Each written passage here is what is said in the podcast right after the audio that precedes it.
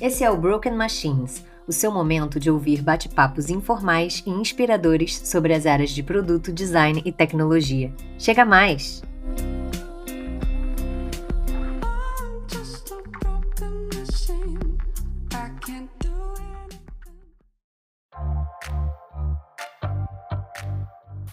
Fala pessoal, Felipe, tudo bom? E aí, tudo bem? Estamos aqui mais uma vez com o quadro Debate, aquele polêmico que Isso aí. o Felipe adora. Que a gente sempre traz um convidado, uma pessoa para falar aqui com a gente. Isso aí. E hoje a gente vai falar de um assunto que tem rolado aí bastante no mercado de tecnologia, né? Já faz um tempinho. Sim. É, por isso a gente achou importante dar aqui os nossos dois centavos. Sim, sim. Inclusive é uma coisa que está acontecendo recorrentemente, né? A gente está vendo algumas ondas, algumas empresas passando por esse cenário, algumas pessoas passando por esse cenário, e eu acho super importante, porque mexe muito. A gente sempre busca trazer questões que abrangem design, que abrangem produto, tecnologia, e eu acho que isso é super importante, porque está super em voga, né? É, a gente tá falando aí dos layoffs, né? Que até pouco tempo atrás a gente chamava de demissão em massa mesmo, né? Uhum. Mas eu acho que resolveram aí dar esse nome estrangeiro, não sei se para dar uma amenizada, né? Porque demissões em massa é pesado. Mas, pois é, infelizmente, muita gente passando por essa situação delicada, desagradável, que pode afetar bastante aí o emocional, o financeiro, entre outros aspectos da vida das pessoas. Então, a gente trouxe aqui uma amiga nossa, super competente. Já trabalhou comigo, inclusive, então eu posso atestar a competência dela mas que infelizmente passou aí por um layoff recentemente. E a gente queria trocar uma ideia com ela para entender, né, falar um pouquinho sobre isso. Eu tô falando da Pamela Cândido, Pam para os mais íntimos, né? Pam, se apresenta aí. E aí, tudo bem, Pam? E aí, galera, boa noite. É, eu sou a Pamela, tenho 25 anos, me formei em design na UFRJ.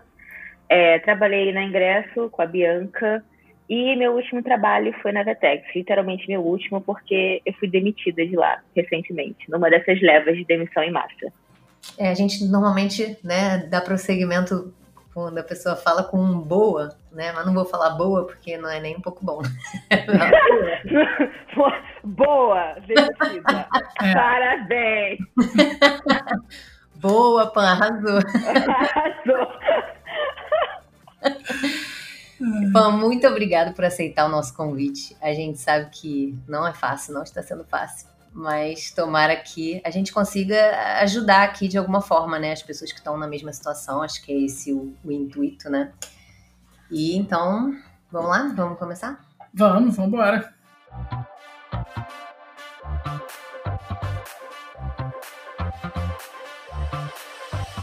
Mas antes eu queria, eu acho importante a gente falar sobre por quê, tentar entender por que esse cenário, né? Por que, que as.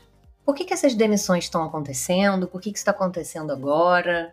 Como é que o cenário atual, né, desse mercado aí de empresas de tecnologia está influenciando nisso? O que está acontecendo para acontecer essas demissões? Olha, é difícil dizer, né? Principalmente assim, eu acho que é uma série de fatores, né? Eu acho que você tem uma série, uma série de fatores que contribuem com esse cenário, né? E aí a gente começa a falar economicamente falando, isso tem uma influência muito grande. Se a gente pensar também no boom que alguns anos atrás aconteceu na área de tecnologia, principalmente de design, acho que quem é da área uh, percebeu que foi um boom muito grande, que existia um período de contratações de forma acelerada, né? E acredito também que até em, em um certo ponto uma falta de maturidade de algumas empresas, uma falta de um grande é, recebimento de investimentos por parte de investidores que injetaram dinheiro nessas startups e que propiciou né, essa contratação uh, exacerbada, no meu ponto de vista, em algumas delas sem entender um pouco o cenário, se era possível, se ter um planejamento ideal né, em relação a essas contratações. Então, acho que é uma série de fatores, é difícil julgar, até porque cada empresa tem o seu cenário, cada empresa sabe o que aconteceu mas a gente vê um padrão, né? Eu acho que isso que você falou é um pouco do que eu enxergo também. Muitas startups surgiram, né? O que é um movimento bom aí para o mercado, né? As pessoas terem essa possibilidade de empreender, de, de criar coisas que vão aí ajudar as pessoas, enfim. Mas realmente recebendo muito investimentos muito altos hum. para justificar esses investimentos, fazendo contratações é, de maneira às vezes exacerbada. De né? maneira exagerada e, e, meio descontrolada, eu acho, assim, né? Ficou assim muito nítido que algumas áreas são muito importantes para o crescimento de uma empresa, né? O design em si ganhou um valor aí que não tinha. Acho uhum. que a uhum. gente ainda não chegou, a gente já falou sobre isso aqui, mas acho que a gente não chegou ainda no ponto máximo ali de, de valorização que o design pode alcançar, mas, mas já deu um, né? Apareceu muito mais a carreira aí. Uhum. E a, a, parte de tecnologia em si, né, os desenvolvedores, então as empresas inflaram muito os salários, né, para manter também, uhum. porque estava uma concorrência muito grande entre essas, essas, grandes startups, esses unicórnios, para manter os funcionários, eles aumentaram muito o salário e de repente você tem foi como se fosse uma bolha. Né? Uma e bolha. bolha estourou, né? Exatamente. Mas eu digo da bolha estourar porque não foi uma coisa só que eu, acho, eu acredito que tenha sido profissional. É, são indicadores de mercado mesmo também que fizeram também. isso acontecer. E aí você junta isso, é quase como se fosse uma série de fatores que tornaram o ambiente perfeito. Tornaram. É, As CNTP ideais. É, né? Transformaram o ambiente perfeito. Eu acho que a economia, é um despreparo também, que eu acho que nessas, na gestão de algumas dessas empresas, novamente, cenário para cenário, tá? Não estou querendo puxar isso, né? Levar isso para. Acho que cada uma tem a sua. E mais uma vez, né? A gente sempre reforça aqui que o que a gente traz não é verdade absoluta, né? Como é uma opinião, né? São percepções, né? Como a gente percebe o que está acontecendo em volta e tal. O que, que você acha que que aconteceu, qual é a sua visão disso, né, em relação a né, esse universo que você acabou de passar por isso. E aí, o que, que você acredita que tenha sido assim um dos maiores indicadores, ou um maior indicador para isso acontecer? Bom, eu não tenho muito conhecimento de negócio, mas eu acho que eu consigo traçar assim um histórico de comportamento do que eu vi do último lugar que eu trabalhei, né?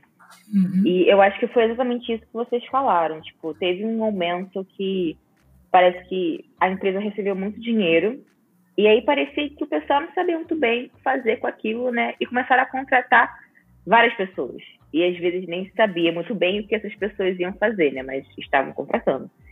E de repente, de repente, digo faz pouco tempo, acho que no início desse ano, tivemos uma grande reunião com toda a empresa para dizer que a gente precisava cortar custos.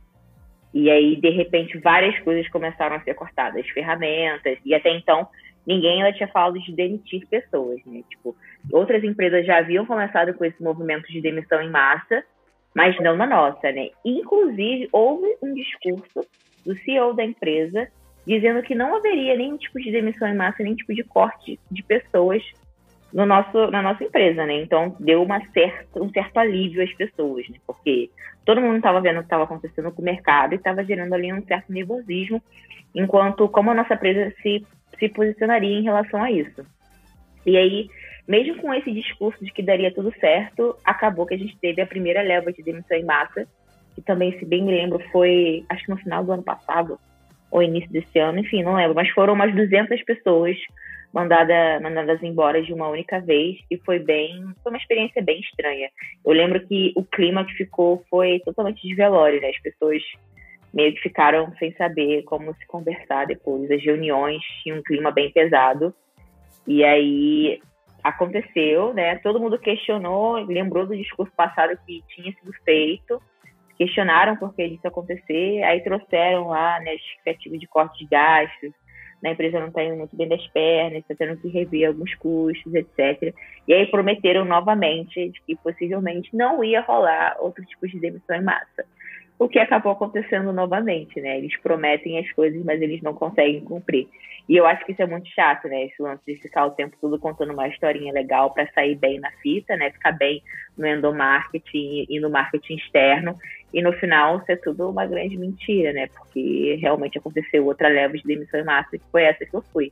Uhum. Mas eu acho que tem tudo a ver com o que vocês estão dizendo. E você passou também por esse ponto que eu comentei, eu lembro que você me falou, né? Desse aumento de salário, né? Houve um, uma promoção geral, né? Teve uma consultoria que foi contratada para entender como é que estava o nível salarial de mercado, né? Entre as grandes empresas. E aí houve um nivelamento de salário, né? Inclusive uma correção de pessoas que estavam com salário defasado. E aí a gente né, deixou um salário ok, e aí as pessoas, outro ponto, lá as pessoas eram promovidas muito rápido. Então, o plano ia para sênior muito rápido, então tinha muita gente dobrando, subindo muito de salário muito rápido. O que eu acho também que é um movimento meio problemático, né? Porque eu acho que a longo prazo não sei se isso sustenta muito bem, né? Ficar promovendo pessoas o tempo todo. Mas houve sim aumento de salário. É, e aí depois de um tempo acontece, né, como você falou, né, mesmo com essa mensagem acaba acontecendo de novo.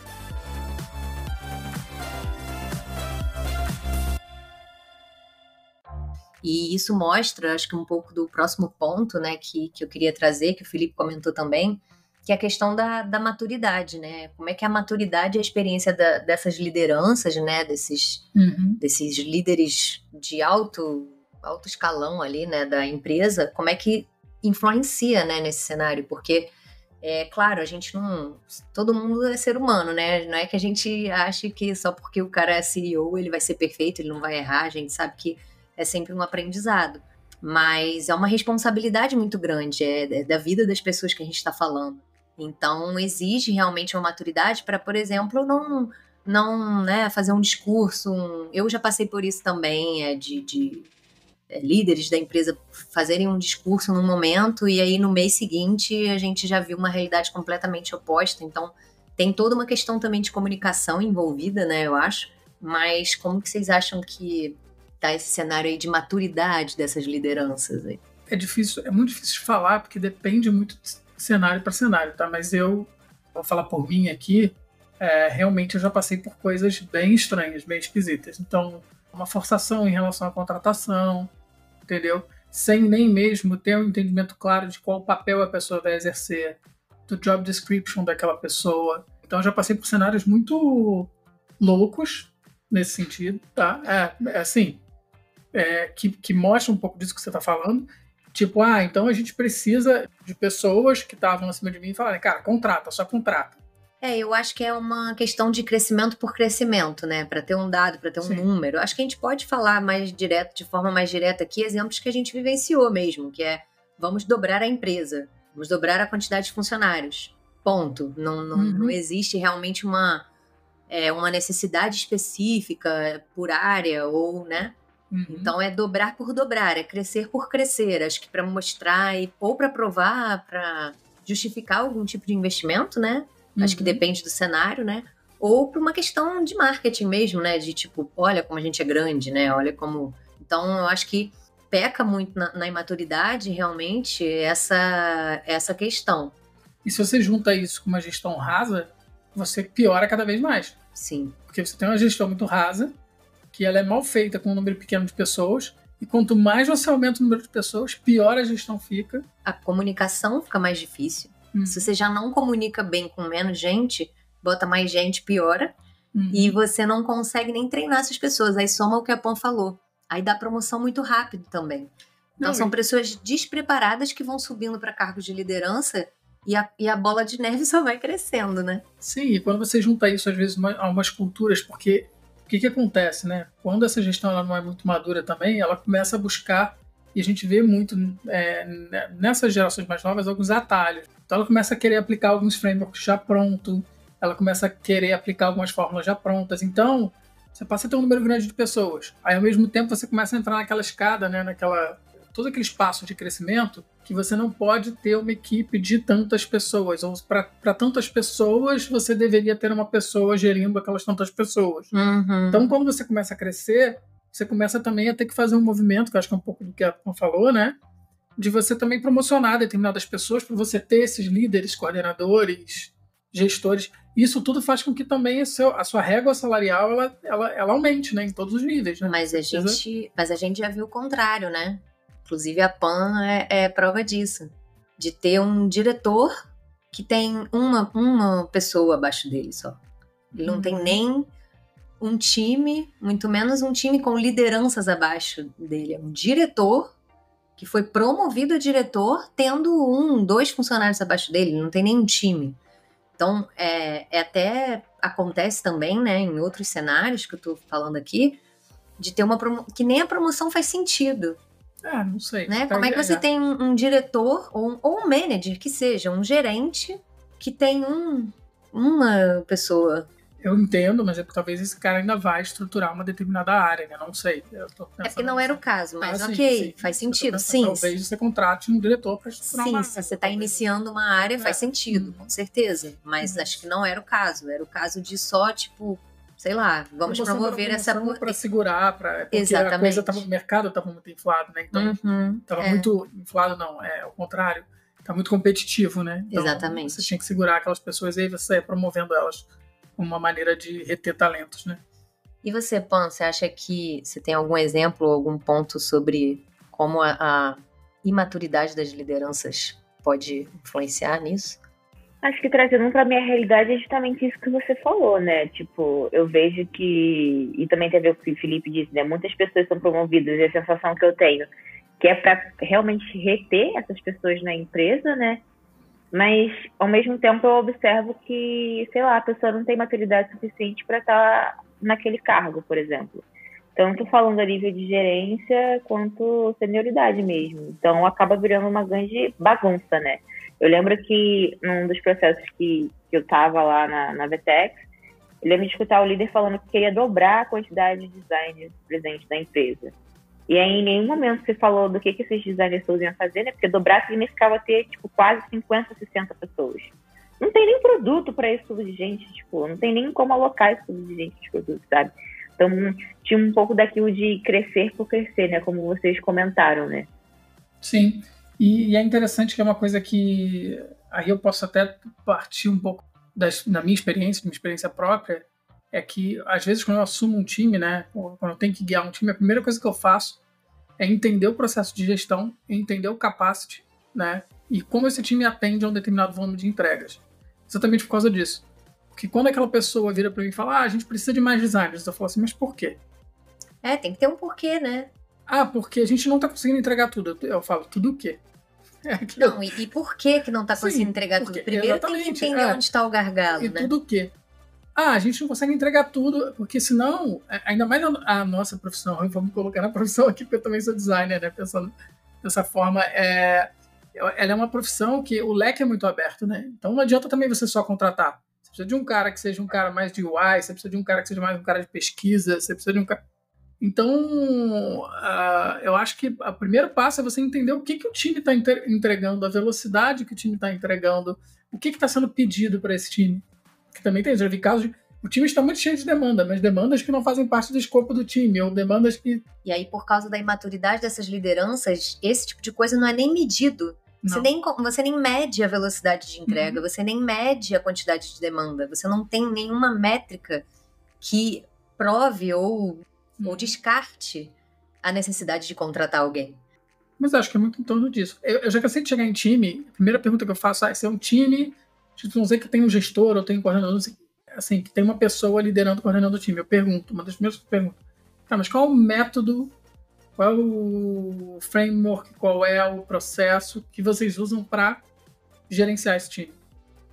E, cara, eu vou te dizer assim, 80 20, 80% dos times que eu faço a pergunta, de início já é ah, não, aqui a gente organiza as tarefas e é isso. É tipo um to-do list ali, muito mambembe. Às vezes nem isso tem. E aí você Tá, mas e aí? E aí a pessoa. E você chega, a pessoa já tá assim, mas eu preciso de mais gente. Uhum. O pior é que você pega também cenários, e, e, tudo isso que eu tô falando, que a gente tá falando aqui, são coisas que eu presenciei, né? Não tô uhum. tirando do nada, mas a gente falou muito disso também no, no episódio de carreira, sobre inclusive essas lideranças fazerem uma. Não é uma delegação, é uma delargação e eles delargam ali os, os, os, liderados, né, os designers, os desenvolvedores. E às vezes são pessoas super júniores, super né, novas, que acabaram de entrar no Sim. mercado. É, e aí, quando você vai contratar, se você não sabe exatamente o perfil que você precisa, às vezes você não tem quantidade de designers sêniores o suficiente para poder ajudar esses, esses júniores, né? Ou vice-versa, ou você tem muita gente sênior que é muito é, vem com muita bagagem, muito viés, né?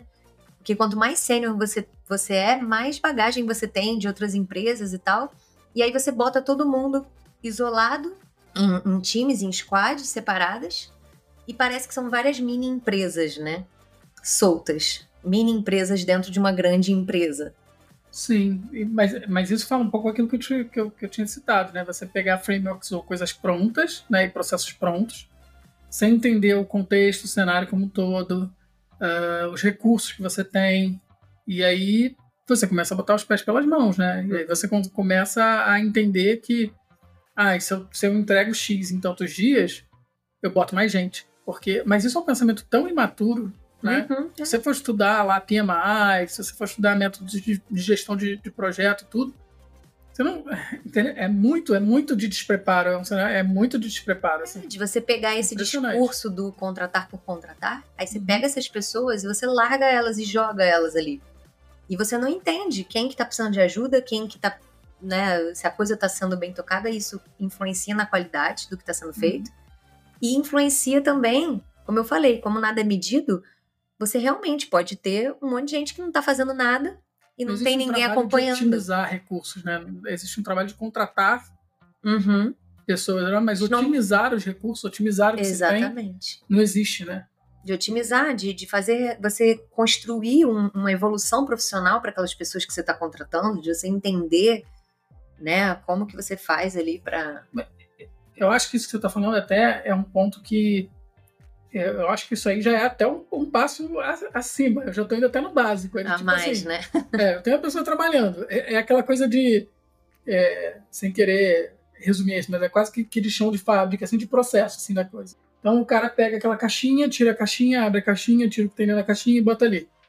Da pessoa realmente ela não tem uma capacidade, um entendimento de gestão mesmo, de dia a dia, de entender um processo, de entender um, como é que eu otimizo? Ah, ao invés de tirar a caixinha e fechar a caixinha, mato essa fase aqui, tiro isso e boto para lá. E aí eu vou trabalhar, ao invés de três caixinhas por um dia, eu vou trabalhar cinco caixinhas por. Acho que é isso. A pessoa vê na solução por um despreparo que quanto mais gente eu tenho, mais trabalho eu entrego. Uhum. E... Só que não. É, isso é complicado. Só que não necessariamente, né?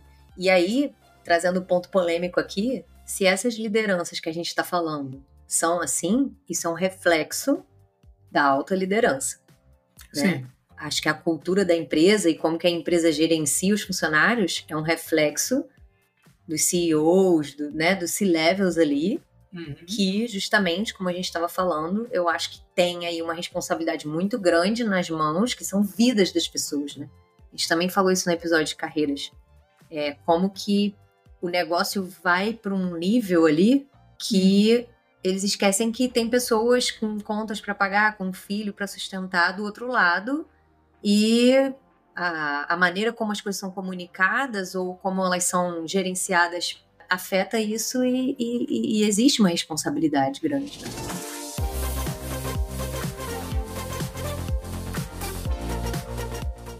É, e aí também uma pergunta que eu queria fazer para Pamela. É, como é que você se sentiu assim na hora que isso aconteceu? Como é que foi para você, assim, no momento que você recebeu a notícia? Olha, na hora eu fiquei muito chocada. Sabe quando acontece alguma coisa e você não acredita que está acontecendo com você? E aí parece que a ficha demora um tempo para cair, tipo, até você processar. Eu lembro que eu tava trabalhando, tava, tipo, concentrada no que eu tava fazendo. E comecei a receber mensagem no WhatsApp, não foi nem no Slack, foi no WhatsApp, de uma ex-gerente minha falando pra eu olhar o Slack. E aí eu fui olhar o Slack, tinha mensagem da diretora de design me chamando para uma salinha do Zoom. Eu falei assim, é, é agora que eu vou, né? Com certeza. Tinham várias pessoas falando comigo. Eu fiquei assim, ah, provavelmente a notícia não vai ser boa. E eu lembro que eu entrei na salinha, tipo, eu, o clima era de velório, né? Tipo, todo mundo com uma cara bem séria. Aí ela falou assim, você já sabe porque você tá aqui, né? Eu falei, eu sei. Ela, então, pois é, é isso mesmo. Eu falei, tá bom. Ela começou a conversa dessa forma? Aham. Uhum. Gente, eu ia a próxima pergunta que eu ia fazer era justamente como que as empresas fazem para tornar esse processo mais humano, né? Porque eu escuto às vezes algumas coisas, tipo, como é que você demite uma pessoa assim? Eu fico horrorizada. É, eu, não sei, eu não sei se tem uma forma mais humanizada de demitir as pessoas, né? Mas eu acho que talvez se eles tivessem avisado previamente, seria menos pior. Porque aí pelo menos você teria um tempo para já começar a entrar em processo seletivo, já tentar buscar uma realocação, enquanto eles estão nesse processo de demitir você, né? Mas agora, tipo, quando é imediato, porque foi imediato, eu saí dessa reunião já sem acesso a mais nada, já tinham é, eu já tinha perdido acesso ao Slack, meu e-mail já tinha sido deletado e foi tudo muito rápido. E em 10 minutos meu Mac foi bloqueado, então nenhum Mac mais eu tive acesso naquele momento. E aí você não consegue, quer dizer, você né, foi jogada de volta pro, pro mercado de trabalho ali, tá desempregada. Uhum. E nem os projetos, as últimas coisas que você estava fazendo, você teve a oportunidade de pegar para não atualizar seu portfólio, né, para você conseguir um, um outro emprego. Sim. Não, eu não, não consegui pegar. E aí, depois, quando eu fui atualizar meu portfólio, eu pedi para alguns amigos que ainda estavam lá me passar os arquivos, me passar a documentação, para eu conseguir usar para colocar no portfólio. Porque se dependesse do acesso deles, eu não ia conseguir pegar. É, eu entendo, por uma questão de segurança para a empresa, esse procedimento. Mas até que ponto, né? Eu não entendo. Eu vou complementar o que você falou. Uhum. Eu entendo quando a pessoa é demitida às vezes por um caso, uma coisa que aconteceu que. Uma justa causa. Uma né? justa causa. Ou até é. um caso que. Mas, gente, é layoff. É uma coisa que, assim. É... Eu acredito que num layoff, tá? É isso que eu penso. Seria uma demissão que a empresa não necessariamente quer fazer. Ela faz porque, infelizmente, teve um corte de gasto, passou por uma, uma dificuldade, né? E aí eu acho que, poxa, vamos lá, se a coisa aconteceu nesse ritmo, pelo menos prepara. Eu, é, assim, eu fiquei horrorizado com, com isso que ela falou nesse sentido, tá? De chegar você já sabe por que você, por que você tá aqui. Pelo amor de Deus. É. É, é, é, a primeira frase foi como se a pessoa fosse ser demitida por justa causa. Tivesse feito uma coisa, tipo assim, uhum, assim. Uma coisa errada. Horror, é, uma coisa horrorosa, errada. Que aí você sim vira pra pessoa e fala assim: Cara, desculpa, mas você já sabe que você tá aqui, porque você subiu em cima da mesa, fez uma coisa muito louca. Eu acho que ela disse isso porque antes, antes da, minha, da minha leva, né, eu acho que eles estavam fazendo demissões por horário antes da minha leva, outras pessoas já tinham sido demitidas. Né? E a gente sabe que fofoca corre. Né? As coisas, a gente sabe das coisas muito rápido. E eu já estava sabendo, né? Eu soube bem antes de, de, entrar nessa reunião, mas eu já estava sabendo que tinham pessoas que já tinham sido demitidas antes do meu horário, né? Então eu acho que foi por isso que ela falou isso. O que mais me chama a atenção é, independente do cenário, sensação que dá é que você é um objeto, assim. Eu, eu me sentiria um objeto e não uma pessoa. Uhum. Foi uma falta de tato. Agora, presenciar isso, eu já presenciei, inclusive, fisicamente, né? A gente passou por demissão em massa uhum. quando ainda estávamos trabalhando em escritório, né?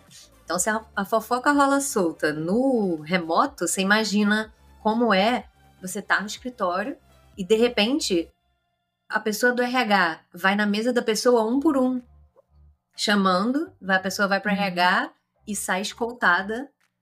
Porque, né, na empresa que a gente trabalhava também não podia nem ir na mesa. Você tinha que ir na mesa, depois que era demitido, ia um funcionário do RH, ou enfim, da, da administração ali com você na mesa para ele ver você pegando as suas coisas, você nem mexe mais no computador e você desce escoltado. E aí era um por um. O RH toda hora ia pegando. Então, é um clima absurdo, porque você tá trabalhando e você pensa que a qualquer momento alguém vai vir encostar no seu ombro assim. É, você rodou também, sabe? Mas, é... e aí acontece, eu, eu queria até trazer esse ponto, mas antes, deixa eu só comentar por que que eu entendo. O único motivo pelo que eu entendo, não concordo, mas entendo. Porque tem muita gente maluca no mundo, né? Eu, eu sei que, tipo, tudo bem, a gente tem que. Não tem que, assim, o justo pagar pelo pecador. Mas tem gente que fica muito revoltada com essas situações. E a pessoa pode dar uma, sei lá, entra lá no, no VPN, deleta alguma coisa. Então, mas... faz... Tem, tem pessoas que surtam e que querem retaliar a empresa de alguma forma. Então, é o único ponto porque eu entendo que a empresa faz isso, para se resguardar contra esses malucos. E aí, no final, acho que o justo paga pelo pecador, porque realmente, se todo mundo fosse honesto, todo mundo fosse sensato, não precisaria fazer isso. Mas é a única coisa. Então, mas a gente está falando. Por que, que eu acho que, que essa questão de layoff é emblemática? Eu já tive que fazer um layoff na minha empresa. Tadã! Só que na minha empresa, quando eu fiz um layoff, a minha empresa ela tinha cerca de 10 funcionários, 11 funcionários, pequenininha. Foi na época da crise dos subprimes. A empresa estava no início. E a gente saiu de um contrato de, sei lá, de 11 pessoas para zero, dia, um dia para noite. A empresa ia quebrar, tá? Só que o que, que a gente fez? Primeiro, a gente tinha um caixa na empresa que todos os contadores conversaram com a gente falaram: Cara, vocês são muito conservadores. Então eu não precisei demitir funcionário nenhum. Eu consegui, eu tive tempo hábil para me reerguer sem precisar demitir ninguém. dentro dos funcionários, efetivamente falando. Eu só dispensei estagiários. Foram três. Acho, acredito que talvez tenha tido um funcionário que tido que dispensar. Mas, fora isso, outros estagiários.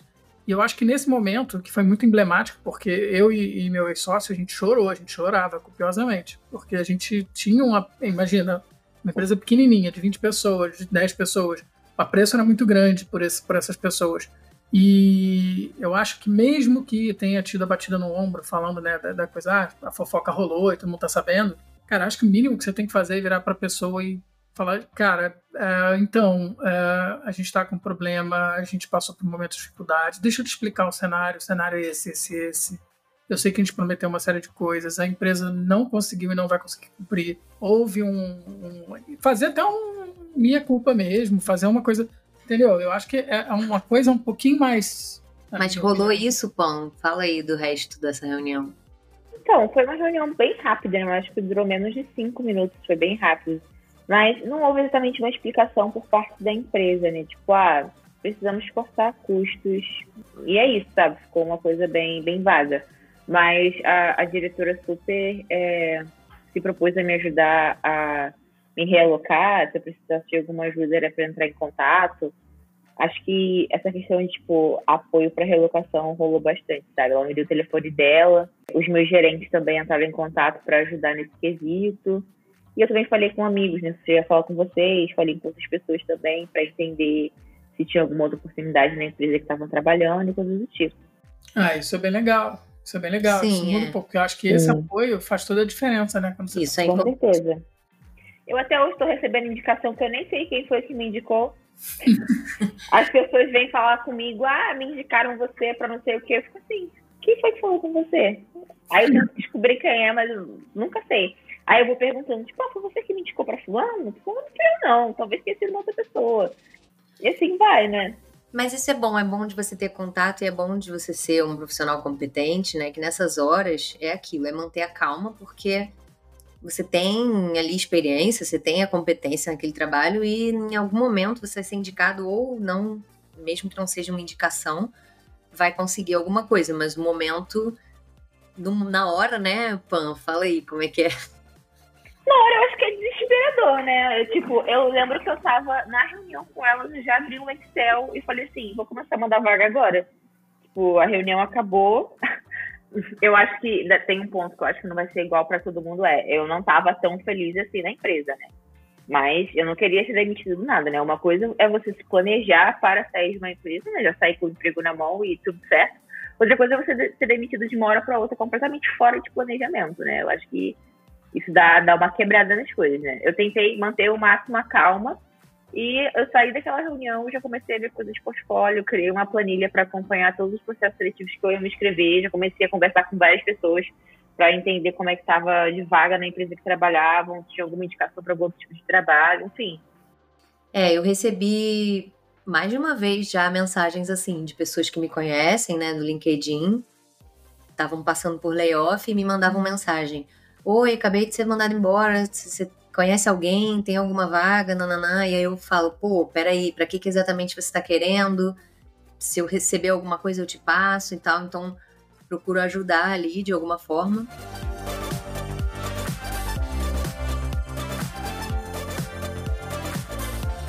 Uma coisa é certa, assim, demissão é, é natural, acontece. Isso é uma coisa que acontece desde sempre. A empresa vai passar por momentos diferentes, por crises, por não crises, ou não é que a, a demissão não vai acontecer. E, e, nem a demissão em massa. A gente trabalhou em empresa, né, que tinha demissão em massa todo final de ano, tinha, né?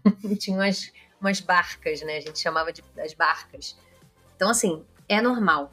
Mas o que eu acho legal, que eu acho que ajuda e que eu acho que é humano da parte das empresas, é justamente essa questão de quando sai uma leva de funcionários, geram, né, tem gerado, né, uma planilha né, um link aberto, não sei, pode ser uma planilha ou uma lista, enfim, para ser repassado para outras empresas que estejam contratando, né? Ou seja, já é uma ajuda que a própria empresa dá.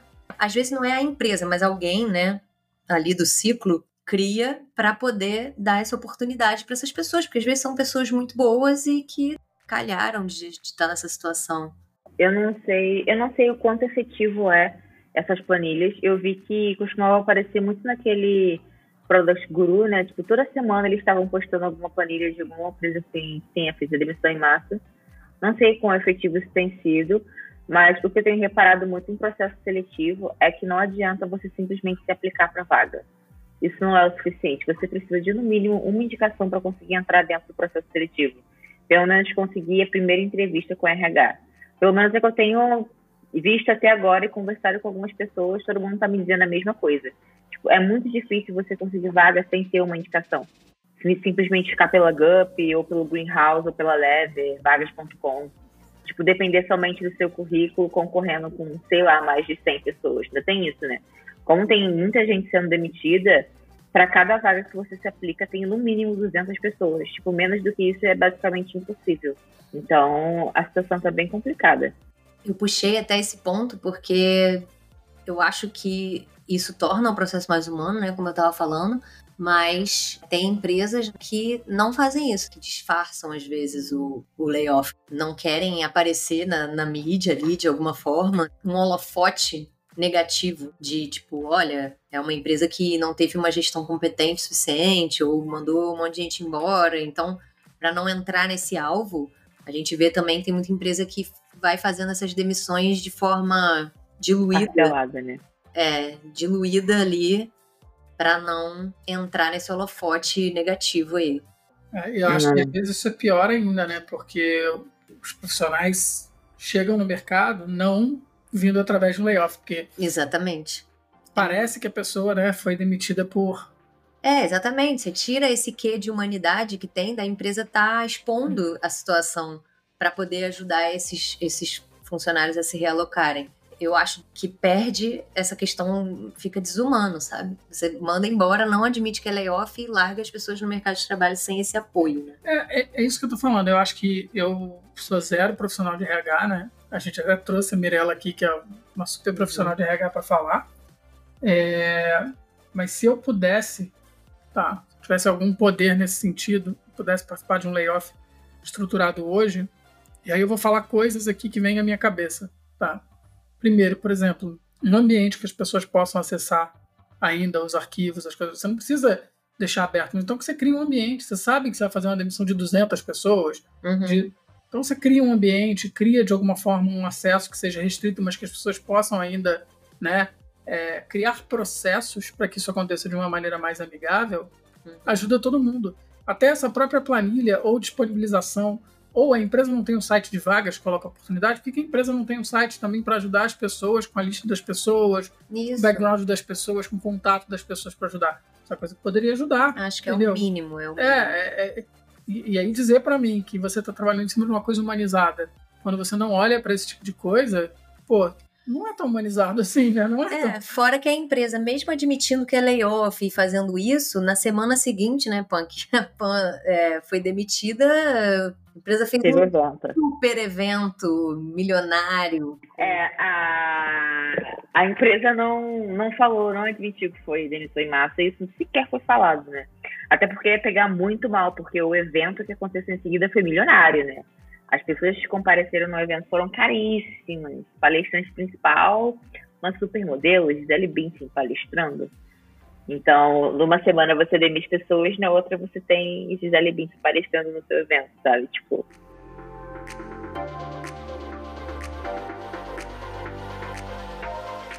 Mas você falou do mercado, Pan. É, como é que tá, assim? Você falou uma percepção aí agora, né? De da questão da indicação e tal. Quais são. Você tem mais alguma percepção de como está o mercado, como estão as vagas? A, a minha percepção é que tem muita, muita vaga para sênior, né? Tipo, pouquíssima para pleno júnior, né? Que eu acho que como sempre foi, sempre foi assim, meio ruim para vaga para pleno para júnior. E muita vaga em startup, né? Muita vaga em startup, muita startup aparecendo nada. E aí, como a gente acabou de ser demitido, rola um pé atrás, né? Tipo, será que essa empresa está preparada para receber novos funcionários? E, ou ela futuramente vai acabar demitindo também, porque não soube se planejar e se organizar corretamente para fazer as coisas. É, se isso acontece numa empresa grande, né? Uhum. Você... Numa pequena. Numa pequena que sei lá, tem dois, três anos, né, você fica mais desconfiado ainda, né? Olha, mas eu dei um exemplo agora que prova o contrário. Né? Na ah, minha não, empresa lá, a gente, não... conseguiu sobreviver muito mais porque tinha uma boa gestão, tinha um bom Mas caixa, a gente né? não está generalizando, né? Mas que Sim. rola esse medo já rola. É. A, a, a, questão agora é o medo que fica, né? Eu, eu comentei com a Bianca que agora nas entrevistas eu pergunto como é que está o momento da empresa, né? Se ela está crescendo de uma forma planejada e estruturada ou é uma parada, tipo assim, só crescer, crescer, sem planejamento nenhum. E aí, em qualquer momento, podem entrar em high efficiency mode e começar a cortar as pessoas porque não souberam se organizar. Eu sempre comento sobre isso porque eu acabei de ser demitida, né? Então rola um trauma. Essa não foi a minha primeira demissão, mas eu acho que uma coisa é você ser demitido quando você era estagiária, né? Outra coisa é você ser demitido CLT mesmo, você bancando suas próprias contas. É, o buraco é um pouco mais embaixo, né? Uhum. Sim, sim. É, você falou de, dessa questão de indicação, né? E e realmente eu, eu sempre aconselho, aliás, eu tenho recebido muitos designers na mentoria que eu faço lá no, no ADP List, ou designers migrando de carreira, querendo emprego, né, como product designers nessas empresas, ou pessoas que foram demitidas e estão querendo muito, recebo gente pedindo para avaliar portfólio e tal. E, e uma das coisas que eu falo, assim, que não adianta você sair se aplicando para todas as vagas, um montão de vaga. Uhum. Porque nem você sabe. Então, isso que, que a Pam falou é muito importante, né? Você também avaliar a empresa que você vai entrar, não é só a empresa que está te avaliando, né? Uhum. E aí, às vezes, você, sei lá, se, é, se dá um apply lá em 20 vagas. Só que dessas 20, 10 você nem gostaria de trabalhar. Mas aí você vai passar pelo processo, porque, sei lá, você está desesperado, ou porque, enfim, você acha que pela quantidade você tem mais chance ali, estatisticamente, de passar é. para algum lugar, né? Sim. Só que esse lugar vai ver também que você não tem esse fit, aí você vai levar um não, e aí você leva tanto não que você começa a ficar mais frustrado e mais desencorajado, mais desmotivado. Então, assim, eu sempre aconselho é, mesmo nessas situações, eu sei que deve dar um puta desespero, né? Mas mesmo nessas situações é importante você avaliar as empresas antes, ver se você tem fit tanto com a cultura quanto com o produto, ver essa questão de momento e tal, e se aplicar só naquelas que realmente estão fazendo sentido. Se preparar, se dedicar para aquela entrevista com aquela empresa, né? É porque é muito mais é muito mais fácil, né, de você conseguir e você não levar tantos nãos, né? A proporção de nãos também que você leva, acho que influencia. É, o, problema nisso é só que o desespero é muito grande, né? Sim, sim. Eu... É, é, a conta chega, o boleto uhum. chega, a luz chega, e aí é, é complicado. É, é, controlar a ansiedade. Eu, eu já, já vou traçar até um paralelo do seguinte. Eu me vejo como uma pessoa que consegue controlar a ansiedade, só que eu tenho 42 anos, eu já tenho uma bagagem, eu já fui empresário, eu já consigo ter um controle maior. Mas para e aí é, para algumas pessoas, não sei se também foi o que aconteceu com a Pan, eu queria até saber mais nesse sentido, mas é difícil, né? Porque sim, sim. É, é uma batalha. Ela falou ali, quando você é estagiário é uma coisa, quando você é CLT e já está trabalhando, as contas estão chegando e a coisa tá. Tá rindo de nervoso, né? É, tô rindo. Pontos aí pra gente levar em consideração. Eu acho que o principal deles é a pessoa ter uma reserva financeira, né? Porque é muito lindo a gente com o discurso de dizer você tem que ter fit cultural, você tem que escolher.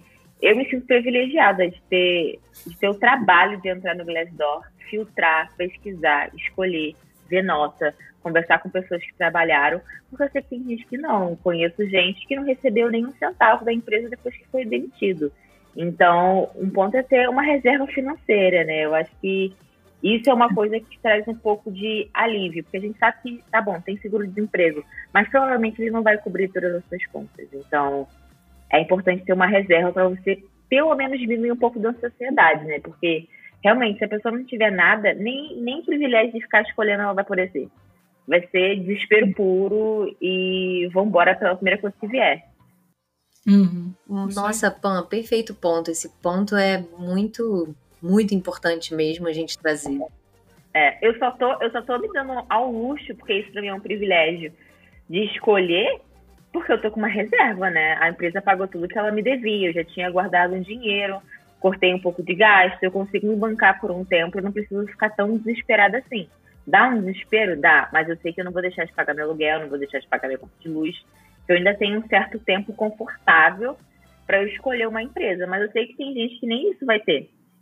É, e desde cedo, é, desde até que você estagiário, né? O ideal é você sempre guardar uma porcentagemzinha do que você ganha, né? Nem contar com aquilo e guardar e guardar ao longo dos anos, né? Quanto mais cedo você começa a juntar, é, eu, eu, eu, não comecei tão cedo, mas graças a Deus em um momento eu comecei, né? Mas o Felipe que é super defensor disso também, né? É, eu, eu, eu sempre falei, acho que a gente já teve até outras conversas disso, né, Pan, sobre isso. Quando a gente para de encarar a nossa vida financeira como pessoa física, quando a gente começa a pensar que nós também somos uma empresa, nas coisas que a gente gasta, nas coisas que a gente consome, a gente começa a entender o nosso fluxo de caixa ali, então a gente começa a pensar assim, pô, se eu gastei tanto, tem que entrar mais tanto. Se eu gasto mais do que eu ganho, não importa se eu vou ganhar, se eu ganhar, sei lá, uh, 50 mil reais por mês, 100 mil reais por mês.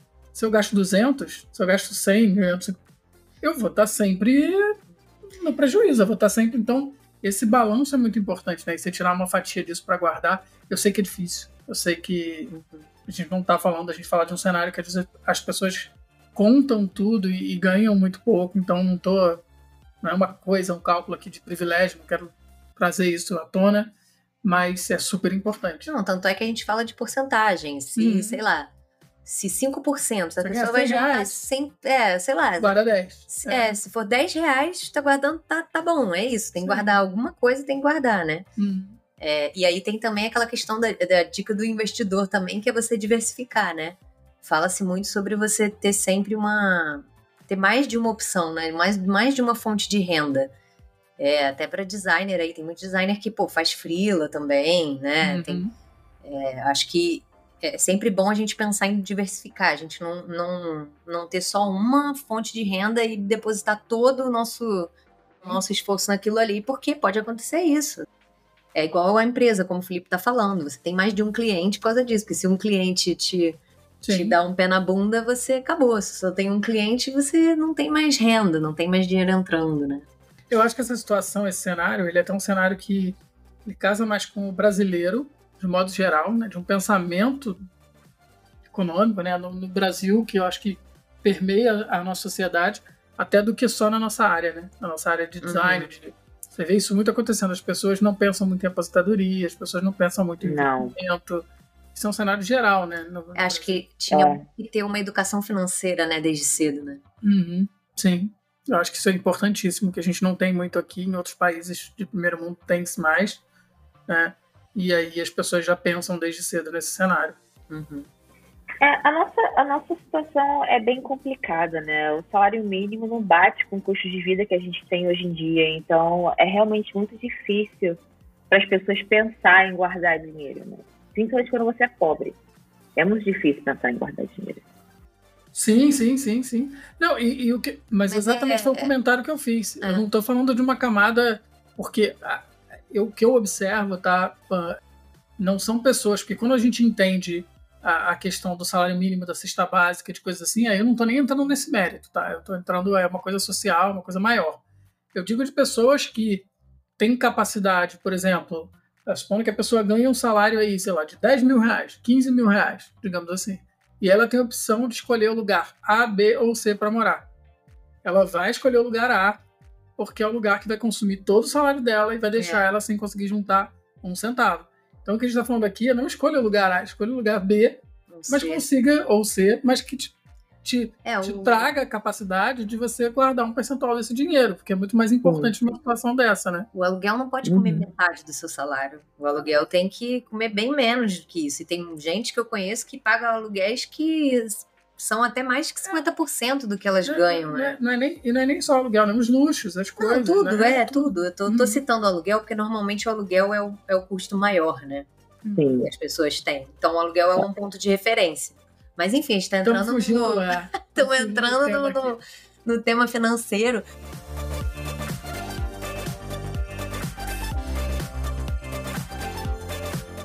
Mas eu queria Sim. que a gente fechasse aqui. Eu acho que a gente já começou até nesse último ponto que eu queria trazer, que é de dar dicas, né, para essas pessoas que estão passando por isso. Então, Pan, você consegue pensar em alguma coisa que você tenha feito que até agora tá dando certo? Ah, várias coisas. Eu acho que a primeira delas foi organizar uma planilha com todos os processos seletivos que eu estou participando para não perder o controle do que está acontecendo, né? Porque, justamente, né, a gente não costuma se inscrever num único processo seletivo. A partir do momento que você está desempregado, você não tem noção em qual delas você vai passar, se vai deixar de passar ou não. Então, você vai se inscrevendo ali para tudo que você estiver vendo que estiver fazendo sentido com o que você quer para sua carreira, né? Então, acho que a primeira coisa é isso, né? Tipo, ter alguma forma de organizar. Eu disse planilha porque eu sou fã do Excel. Então, eu fiz no Excel uma planilhazinha com todas as vagas. E, né, como eu posso me dar o luxo de escolher, eu também avalio o Glassdoor, vejo quantas etapas tem o processo seletivo, faço alguns comentários específicos sobre cada vaga. E outra coisa é acionar todos os contatos que você tem disponível, né? Tipo, todos os amigos que trabalham na área ou que não trabalham, pedir indicação, ver como é que está o momento deles na empresa. E uma coisa que me ajudou bastante também, que foi um conselho que eu recebi de uma amiga recentemente, é abordar diretamente o recrutador da vaga. Então, por exemplo, eu entrei no LinkedIn, entrei no job description de uma vaga. Às vezes tem o recrutador, mas às vezes não. Se for uma empresa que você tem muito interesse, eu acho que vale a pena catar o recrutador no LinkedIn, que foi o que eu fiz, eu tive que pesquisar porque não estava explícito na vaga, e entrar diretamente em contato e demonstrar interesse, né? E isso é uma forma muito boa, porque atualmente, é, que eu acho bem ruim, os processos seletivos têm sido através de plataformas que usam inteligência artificial para avaliar currículo, né? E aí a gente está falando de uma concorrência a nível Brasil de 200 a 700 pessoas. Teve uma vaga minha que fechou recentemente que tinham 701 pessoas concorrendo. E ela fechou com 786 pessoas. Então, assim, é desumano, né? Você pensar que vai ter uma máquina avaliando o seu currículo e se você não tiver ali as palavras-chave, o que precisa estar tá escrito, você não passa. Então, uma das formas de tentar burlar esse sistema é conseguir indicação e tentar falar diretamente com o recrutador, né? São as duas coisas que eu tenho feito. Falar com o recrutador tem dado certo na maioria das vezes, eu consigo pular essa plataforma, né, que avalia currículo, e já ir direto para entrevista do RH. Então, isso tem funcionado muito bem. Em relação ao emocional, para lidar com essa situação? É, eu não sei se eu sou um bom exemplo, né? Porque eu tô sendo bem fria em relação em relação a isso. Eu tô tipo, pensando assim, eu preciso trabalhar num lugar que eu tenha paz de espírito, né? Eu estipulei ali algumas coisas. E eu preciso arrumar um emprego. tô tentando manter a calma para não ficar ansiosa, né? Tem dia que a ansiedade bate altíssima e você precisa tomar um chazinho para dar uma amenizada e ver se você encontra paz de espírito. Falo com alguns amigos também para desabafar. E aí é, é, bom quando tem alguns amigos que estão passando duas de problemas, porque a gente troca, né? Tipo, ah, como você está fazendo para apresentar o case, como você atualiza o seu portfólio, como você tem apresentado as coisas, enfim, a gente vai trocando, né, sobre como tem sido os processos seletivos. Mas no geral é tentar manter a calma para a gente não tomar nenhum tipo de decisão equivocada, né? Uhum. Boa. Felipe. Olha, é difícil falar, porque eu tô é, muitas vezes do outro lado, né? Eu tô contratando pessoas, o que eu tenho recebido, né? E, e o que eu, a mensagem que eu posso falar é, é muita calma nessa hora. Muita calma nessa hora, tra trazendo um pouco mais do que a Pam falou. Eu tenho conversado com pessoas que se aplicam para vagas com jobs que nem leem o job description da vaga que nem ou que não possuem um conhecimento na, na, na área devido para fazer aquela aplicação. Então calma, porque às vezes você pode até se queimar mais, ou às vezes você pode passar uma, um, um, sinal de maturidade maior, entendeu? Então, você chegar num processo, você. Outra coisa, essa dica que ela deu é super top da planilha também, porque se você se inscrever em muitos processos, daqui a pouco você está chamando o Claudinho de, de Roberto, a Ana, de, né? Porque é, é, são muitos contatos. Aí a pessoa chega e fala assim: Ah, oi, Ana. Aí você, Ana, aí. Ah, não, Ana, tudo bem? Isso aqui foi Exatamente. a. Fiz para empresa tal. Aí ela, que empresa tal? que você começa a embolar as coisas, porque é muito é. contato. É. E os contatos vão mudando às vezes, né? Uma pessoa da RH, e depois é outra pessoa, aí você, caramba, mas quem era? Outro ponto sobre isso, tem gente que fala com você pelo WhatsApp, então tem várias conversas paralelas, tem recrutador que conversa pelo WhatsApp, tem recrutador que vem pelo LinkedIn, tem recrutador que manda e-mail, e aí você tem que gerenciar tudo isso. Sim, é, sim. uma doideira, né? Então uma dica, é, é, eu acho que é isso também. né? É de você fazer essa dica da planilha que ela deu, de você se organizar, de você ter tudo separadinho. Gostei né? também. Porque senão daqui a pouco você está embolando no meio de campo aí. Você está falando com um cara de uma empresa para aplicação de uma outra vaga. Mas assim, preparem-se. E preparem-se bem. Eu acho que é interessante também, aí, complementando a dica que eu, que eu falei, das pessoas estarem um pouco preparadas. E às vezes não é nem só isso. Às vezes, quando você está trabalhando, você está no âmbito operacional da coisa. Né? Então você já sabe o trabalho que você faz, o seu chefe sabe o trabalho que você faz. Só que quando você vai se colocar de novo no mercado, procura uhum. ler um pouco mais sobre o tema, procura se informar um pouco mais sobre o tema, porque talvez existam conceitos teóricos que estão acontecendo naquele momento e referências que vão ser pedidas de livros e de autores. E no processo seletivo a pessoa pode perguntar, né? Se atualizar pode... do mercado. Né? Exatamente, né? dar uma atualizada, porque vezes você já está tão acostumada com acostumado, né? Acostumada com o dia a dia ali, e você esquece que hoje você não está mais naquela zona de conforto no mercado, ele ele ele está em constante movimento, né? Sim. Ainda mais a área de tecnologia. É curioso você falar isso, porque hoje mesmo eu dei uma mentoria lá no ADP List, em que o menino estava justamente nessa situação. Ele já estava há muito tempo na empresa que ele estava, e aí conversando com uma amiga, ele percebeu que ele não sabia em que nível, é, como é que ele se projetava no mercado. Tava, uhum. Ficou desatualizado ali, né? E isso acontece, né? Às vezes você tá muito tempo ali na empresa, é demitido, tipo, peraí, onde é que eu tô? Então, é interessante também, puxando o gancho, é, tentar olhar mesmo os job, job descriptions, né, de diferentes vagas e entender em que nível que você tá realmente, uhum. de fato, né? Se o que as, as vagas estão exigindo do nível X, né, nível pleno, se está dentro do que você faz, né? Do que você estava fazendo, do que você tem experiência, para poder. É, tem um exercício que eu costumo fazer, que eu já fiz para ir atrás de vaga. Quando eu pego o job description ali, de responsabilidade que você vai fazer, eu pegava e fazia o seguinte também. Eu pegava, ah, aqui você vai precisar definir a visão e tal, tal coisa. Aí para, pô, será que eu consigo fazer isso? Então eu fazia um exercício. Começava, ah, se eu tivesse que definir hoje a visão de um produto tal, lá, lá Beleza, segundo ponto. Aqui você vai precisar também, isso também ajuda você ver no final desses bullet points do job description da vaga, de entender, ah, eu tô apto, porque eu consigo fazer isso, eu consigo fazer aquilo, e até de fazer alguns exercícios para fazer aquilo ali que está descrito, né? Sim. E aí eu tenho duas dicas finais bem rápidas. Uma é, puxando esse gancho também que eu falei, da mentoria. Puxe mentoria, tem o ADP List com muitos mentores aí, ou outros plataformas onde você pode conseguir isso, porque não só, como a Pan falou, desabafar com os amigos, mas conversar também com pessoas na área, mostrar o portfólio, se for um designer, mostrar o currículo, trocar ideia com profissionais que estão no mercado, para que às vezes você tem é, bagagens diferentes, pessoas com experiências diferentes para te dar toques ali, né, e, e, te dar uma ajuda, às vezes até uma ajuda emocional, né? Claro, a gente não é psicólogo, às vezes eu me sinto um pouco psicóloga em algumas sessões, mas a Pan mesmo fez é, mentoria comigo para eu avaliar o portfólio dela.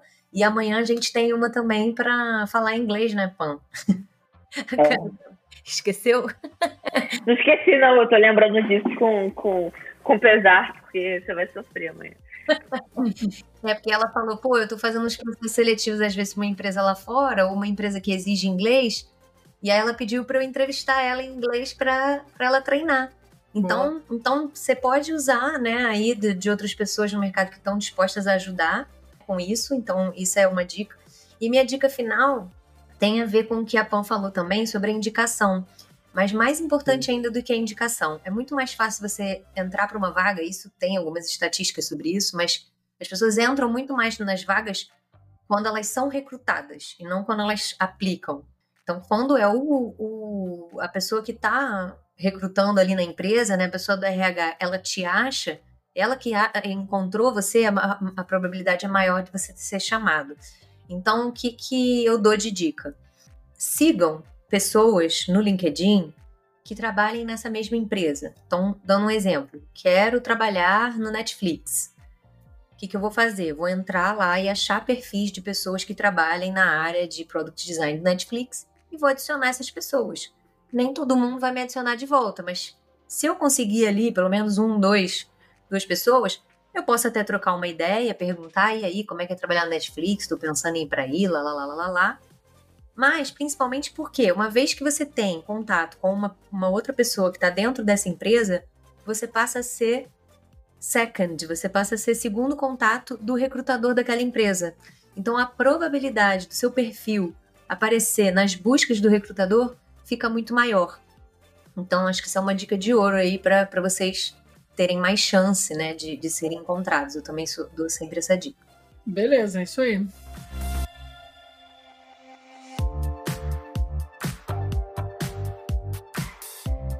Beleza, então é isso. Agradecer também sua participação, foi ótimo. A gente, eu acho esse papo super importante. É, e fica a dica também para as pessoas que quiserem fazer comentário para a gente no, no, no, Instagram, no LinkedIn, trazer essa questão também para conversar, enviar e-mail para a gente, mensagem. A gente está super disponível. Mentorias na DPList eu tenho horário, a Bianca também. E é isso, gente. Estamos aí para ajudar. E pedimos ajuda também sempre. A gente parou de falar para não ficar chato, mas eu vou voltar a falar aqui. Por favor, sigam, é, compartilhem, comentem. Qualquer tipo de interação que vocês tenham com o podcast ou com o nosso Instagram, broken.machines, ajuda a gente a alcançar mais pessoas com essas dicas, com esse conteúdo, com o conhecimento que a gente está trazendo. Vai deixar a gente muito feliz. Então, e até saber o que a gente pode trazer ou melhorar, né? Isso, mandem dúvidas. A gente está querendo fazer, inclusive, um, um quadro, né? Só de dúvidas que a gente receba das pessoas, mas até agora a gente tem recebido poucas. Então, contextos, coisas que passaram aqui de, de assuntos que a gente já trouxe até agora, com certeza levantaram aí algumas questões. Mandem pra gente, por favor, interajam. Beleza. Pan, valeu. Obrigada, Pan. Obrigado pela participação. Valeu. Bye, Beijão. bye. Até a próxima, pessoal.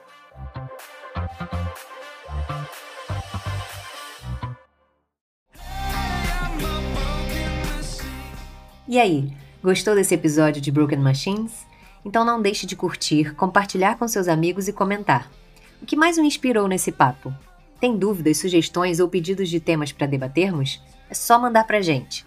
Você também pode nos seguir no Instagram, broken.machines, para mais conteúdo sobre os temas. Lançamos novos episódios de aproximadamente uma hora quinzenalmente. Até o próximo!